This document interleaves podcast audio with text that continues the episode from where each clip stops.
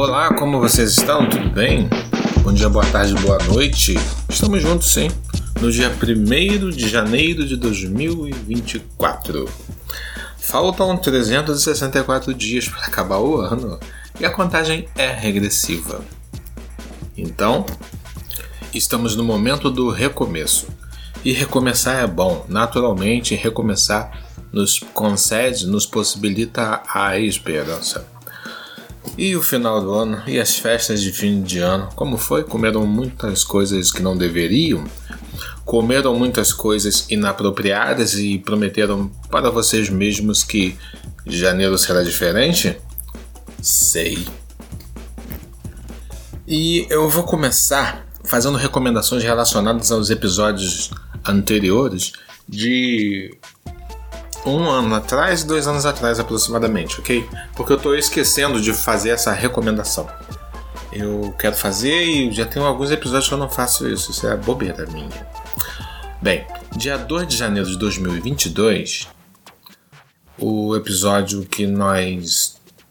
Perdoa, do 2023. O episódio ele teve o título Bem-vindos a 2023. E aí eu falo um pouquinho e eu falo sobre essa coisa da eleição, né, que aconteceu no final de 22, que o Lula ganhou, né, e aí eu faço comentários relacionados a isso. E eu sugiro a vocês a dar uma olhada nesse capítulo desse nosso humilde diário de bordo. E o episódio 3 de janeiro de 2022, é o episódio número 28, o título foi tentando se manter na pista. E entre muitas outras coisas que eu conversei com o Gabriel, sim, porque nessa época ele ainda estava no podcast, é, falávamos sobre ele e dirigir e os desdobramentos de dirigir e outras coisas mais que tiveram estão entrelaçados com esse bate-papo, que é bastante interessante. Aí no início eu falo do mal de escola, que eu, que eu aprendi a dirigir e falo de um momento em que aprendi sobre é, HIV e tudo mais. E tem essa característica diferenciada que é um bate-papo com duas pessoas. Foi, né? Foi um episódio. E foi mais conversante, né? Aqui, hoje em dia, o podcast tem um aspecto meio que de palestra, porque eu falo sozinho. Mas foi, foi bacana, foi interessante. Muito embora eu seja suspeito para falar, mas fica a dica. Então é isso, de um ano atrás teve um, nós tivemos o tema da eleição e de dois anos atrás foi o momento em que Gabriel estava disposto a dirigir. E saibam que Gabriel até hoje não dirige direito. Ele move o carro do ponto A para o ponto B, mas ele não dirige direito. Moto também é a mesma coisa, talvez um pouco melhor. Mas moto, dado as circunstâncias, ele vai ter que aprender mais, ele vai ter que se familiarizar mais com moto, até para se locomover melhor, né? Do que ficar só no transporte público. Ok? Então fica a sugestão. Fiz antes porque eu estou esquecendo direto de recomendar os episódios de dois anos atrás para geral. Agora nós vamos falar a respeito do dia 1 de janeiro e o que se comemora. 1 de janeiro é um feriado internacional. A maioria das nações no mundo comemoram esse feriado. E agora sim, seguindo o que está convencionado, fala a respeito daqueles que nasceram no dia 1 de janeiro. Nasceu o jogador de futebol Rivelino, é isso mesmo. Nome famoso, né? Roberto Rivelino. Que eu francamente eu não sei onde jogou, porque eu não acompanho futebol, mas sei que é um nome famoso, mesmo sendo esse um jogador antigo. E também no dia 1 de janeiro faz aniversário uma cantora chamada Carol Conká, que foi uma pessoa controversa em um dos Big Brothers que teve num passado não muito distante, segundo as matérias que eu pude ler superficialmente. Mas eu também não conheço o trabalho dessa moça, tá? Então, e eu nem a conheço. Se passar por mim na rua, muito embora nesse exato momento eu esteja vendo a foto dela, eu acho que eu não lembrarei. Ih, aquela tal da Carol com K. Não, não mesmo. São as bolhas, não é? São as bolhas. Mas eu espero que essas duas pessoas penetrem todas as bolhas ao ponto de vocês saberem de quem eu estou falando. Bem, com relação às mortes, lamentavelmente, ou não, né? Por, por, se tratar de morte, não tem ninguém que penetre todas as bolhas. Só tem advogados, ativistas, é, futebolistas, pessoas que eram do meio artístico clássico, pintores e tudo mais. Então, eu não vou nem tentar falar a respeito daqueles que morreram em 1 de janeiro, que francamente não fará falta na realidade, né? Que afinal a morte é algo que nós não admitimos, não admitimos a morte. Então tá, falamos a respeito dos episódios que eu recomendo, de um ano atrás, de dois anos atrás, falamos a respeito dos que nasceram e não tivemos ninguém que penetrasse em todas as bolhas que lamentavelmente tivesse morrido ao ponto de eu falar e você conhecer. Então nós vamos direto ao ponto, que é o episódio de 1 de janeiro de 2024, que falará do feriado.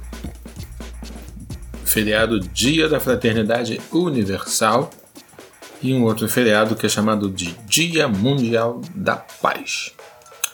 Então é isso, nós vamos falar a respeito do nome desse feriado que envolve a maioria das nações do mundo e paradoxalmente não é seguido pela maioria das nações do mundo. Nós, lamentavelmente, temos que ver o exercício da imbecilidade dos líderes mundiais por praticarem a guerra cobiçarem territórios, recursos naturais de países vizinhos. Muitos países reivindicam um mar territorial maior. E vários são os temas que levam ao conflito internacional e à morte das pessoas.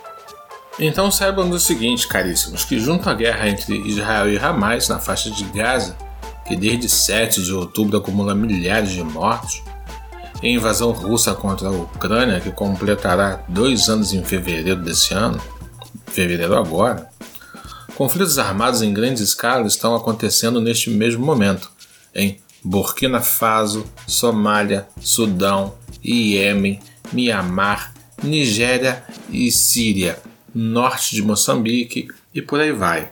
Aí a pergunta que não quer calar só é uma: por que determinados conflitos têm projeção e por que outros determinados conflitos não têm projeção nenhuma?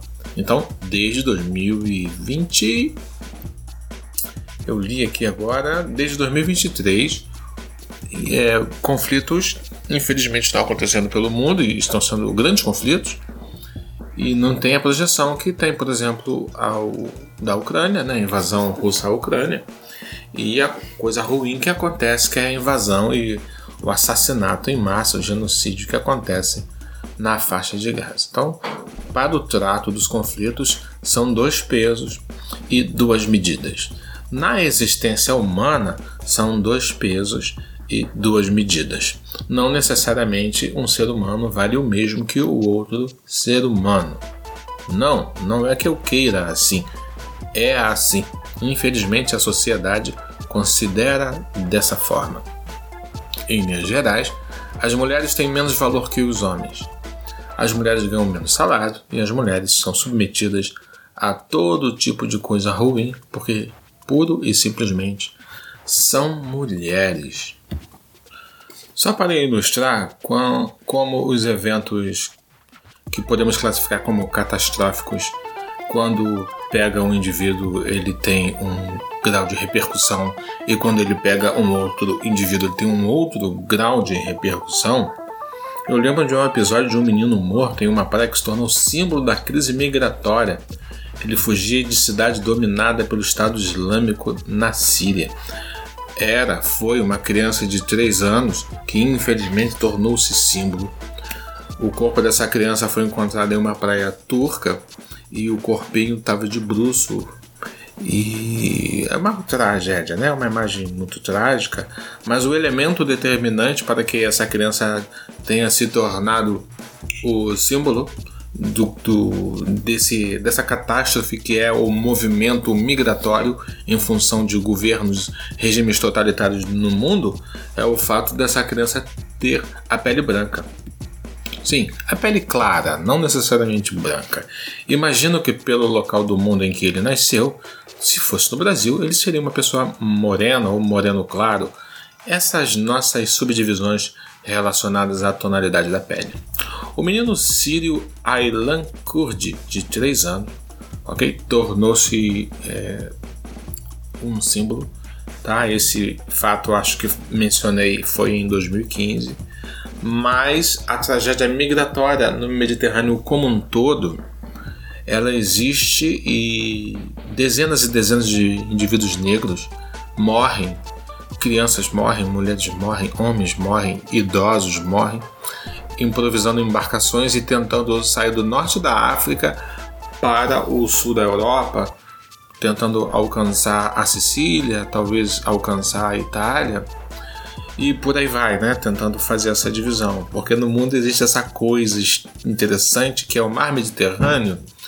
Ele é a fronteira, ele é a barreira, melhor dizendo, entre o norte da África e o sul da Europa, entre o continente mais pobre do mundo e o continente que mais roubou o resto do mundo, que foi a Europa, o velho mundo. Então, tanto é assim que a Espanha, no Estreito de Gibraltar, ele tem ali terras no norte do Marrocos que é domínio espanhol. Ali tem uma fronteira que é celta e eles dali eles barram muita coisa ali na travessia, do que seria uma travessia, porque ali é, o, é, um dos pontos ou é o ponto mais estreito que ligaria é o Estreito de Gibraltar, melhor dizendo, eu confundi o nome, que ligaria o norte da África à Península Ibérica. Vocês viram que Sérgio também é cultura, entre muitas outras coisas. Então eu estou querendo chamar atenção para isso, que o dia da paz mundial, da confraternização é, universal, né? Eu vou ver o título do, do, feri do, dos feriados aqui rapidinho. É o título é Dia da Confraternização Universal. Então é isso. Nós não temos de fato isso, isso é mentira. São dois pesos e duas medidas no mundo e no trato e entre os países. É, expressões são usadas no decorrer da, da história, né? Mas eu, história contemporânea, eu vivi isso. Quando eu era mais jovem do que sou, chamavam os países do hemisfério sul, os em desenvolvimento, de terceiro mundo. E depois essa expressão caiu, afinal a língua é viva né? e as coisas mudaram, e sim, passaram a chamar os países de países em desenvolvimento. Porque não tinha um parque industrial como os países desenvolvidos e economicamente prósperos têm. E agora eles falam a respeito de os países do sul global, porque a maioria dos países em desenvolvimento e de expressão no mundo, assim como é o Brasil, tal, estão no hemisfério sul. Tem muito país pobre no hemisfério norte, na Ásia e tudo mais, mas eles agora usam essa expressão sul global. Então, sempre estivemos divididos, desde sempre. Então, essa coisa da confraternização universal e tudo mais, isso não é verdade, infelizmente. Nós temos oito grandes guerras, se a memória não falha. São oito ou são seis, eu não vou parar o áudio para ver especificamente, mas temos grandes delitos acontecendo, que são delitos, né? Mas eu iria falar conflitos. Nós temos grandes conflitos acontecendo e nós vemos que, infelizmente, os instrumentos que poderiam nutrir a presunção de parar dos conflitos, que seria, no caso, a ONU e os seus e os suas subdivisões, né? Os seus instrumentos, ela efetivamente não, não faz, não consegue fazer. E aí nós meio que andamos para trás. O, as pessoas em linhas gerais, né, as sociedades de um modo geral, elas não se desenvolvem, elas não progridem. Porque quando um país ele está em guerra, obviamente que mentalmente aquelas pessoas são machucadas, culturalmente aquelas pessoas são roubadas né, das suas possibilidades de aprender, né? e eu falo especificamente das crianças, mudam totalmente o cotidiano das crianças, né? maculam a formação dessas cabecinhas e pessoas doentes passam a surgir. Eu vi num noticiário que eu não quis me aprofundar que em algum lugar nos Estados Unidos, se eu não estou enganado, um homem de 60 e poucos anos matou uma criança de 9 anos, 7 anos, pelo simples fato dessa criança pertencer a uma família muçulmana. Isso foi hoje ou ontem, eu não entrei, não quis ver detalhes, porque eu estou como muitos estão, né? é, dependendo da notícia, não quero nem ver muito, porque eu não consigo, não vou mudar nada nisso. E é um fato consumado, então não vou deixar isso me machucar. Mas pelo simples fato da criança pertencer a uma família muçulmana, esse homem matou essa criança. Feriu a mãe, né? A criança estava com a mãe. E vejamos, vejam só quanta maldade, né? Ele foi na criança porque é mais frágil, ele nem tentou a mãe. Olha quanta covardia. E a criança, na verdade, não tinha nem religião. As crianças são levadas às religiões. As crianças são levadas pelas famílias para as religiões. E não raro as crianças elas seguem naquela religião que a, que a mãe, que o pai, que a avó levou ali na tenra infância, na infância. Aí na adolescência né, vai fazendo aquela associação com as outras crianças, outros jovens e vai ficando por ali mesmo. E a conclusão do assunto no que diz respeito à fé é que hoje em dia nós vemos muito que o, a coisa da religião ela é muitas vezes uma associação, não é? um substituto da família. E as pessoas ficam ali em associação umas com as outras e namoram e, e se casam e se protegem na medida do que é possível ou não, né? porque tem tanta gente ruim inserido nas religiões Afinal, é a nat mesma natureza humana dos guerreiros, né, daqueles que praticam a guerra, conforme nós estamos comentando. Então, o que podemos fazer? Né? Como, o que a gente pode concluir disso que a gente está falando aqui? Temos que concluir que o nosso país ele vai muito bem, obrigado. Temos que olhar para o nosso país é, através de uma ótica positiva. Mesmo quando falamos que a mulher, lamentavelmente, ela é, assim, na sociedade mundial, um ser humano de segunda categoria. Não porque eu queira, né? Mas porque a sociedade as conduzem e as tratam dessa forma. Nós estamos num país bastante bom, um país em que as mulheres podem estudar e é imperativo que as mulheres estudem porque para que se profissionalizem, ganhem a grana delas, não se submeta a um homem autoritário, arbitrário, violento. Né? O Brasil é um dos países que mais mata a mulher. Né? Com certeza é o que mais mata a homossexual. Então, nós não conseguimos fazer essa leitura, nós não conseguimos ter esse entendimento de por que tanta violência contra aqueles que podem ser classificados como os mais frágeis, mas nós temos sim essa violência toda contra as minorias. E vemos que as minorias no mundo não são protegidas, desde os indivíduos até as nações. Né? Se falo de Burkina Faso, se eu falo de norte de Moçambique, se eu falo do Congo, eu estou falando de países africanos. Nós vemos que os países que adquirem grande projeção quando tem conflitos, não raros são países que estão em associação íntima com as potências bélicas do mundo. Né? Israel está em associação com os Estados Unidos. É? ali o, o grupo Hezbollah, assim, Hezbollah, assim como o Hamas, está em associação com os grandes produtores de petróleo, os árabes. Mas os países africanos ali que não estão em associação com ninguém, que são pobres e os vizinhos ao redor são pobres, eles ficam em uma situação debilitada ali, sendo vítimas deles mesmos. Porque eu ouvi uma vez que o pior inimigo do pobre é o outro do pobre. E é meio assim mesmo. A desorganização proveniente do ambiente pobre, né, da falta de instrução e do momento em que um ou outro indivíduo pobre ele começa a ter algum tipo de ascensão econômica, ele absorverá essa ascensão ao máximo e se para isso ele tiver que prejudicar num grau menor ou num grau possível dentro da sua cabeça, ele o fará para que ele se beneficie e se torne menos pobre. Ou seja, a conclusão é que a pessoa muito pobre ela não é organizada e se a pessoa muito pobre não é organizada, ela vai ficar mais frágil ainda. E os países seguem de certa forma a mesma coisa. Se é um país muito pobre, ele estará muito exposto à covardia de outras potências ou de regimes é, totalitários, ditadores, né, seus próprios regimes. Mas sabem todos que eu não estou aqui disposto a passar uma mensagem negativa nesse belíssimo início de ano. Belíssimo início de ano, sim, eu repito. Temos aí várias perspectivas no que diz respeito ao futuro, não muito distante. Nós estamos vendo que o Brasil no que diz respeito a volume de negócios, passou o Canadá há pouco tempo. Acho que nós estávamos em 12 lugar e estamos em nono lugar no que diz respeito ao posicionamento de economias no mundo, ou seja, só tem oito economias maiores do que a nossa no mundo. Nós somos sim um grande país no mundo, nós somos um dos grandes alimentadores do mundo, mas nós temos o nosso grande problema que é a má distribuição de renda, conforme já falei em episódios anteriores. Mas nós vamos ter que buscar esse reparo e vamos ter que buscar por conta própria.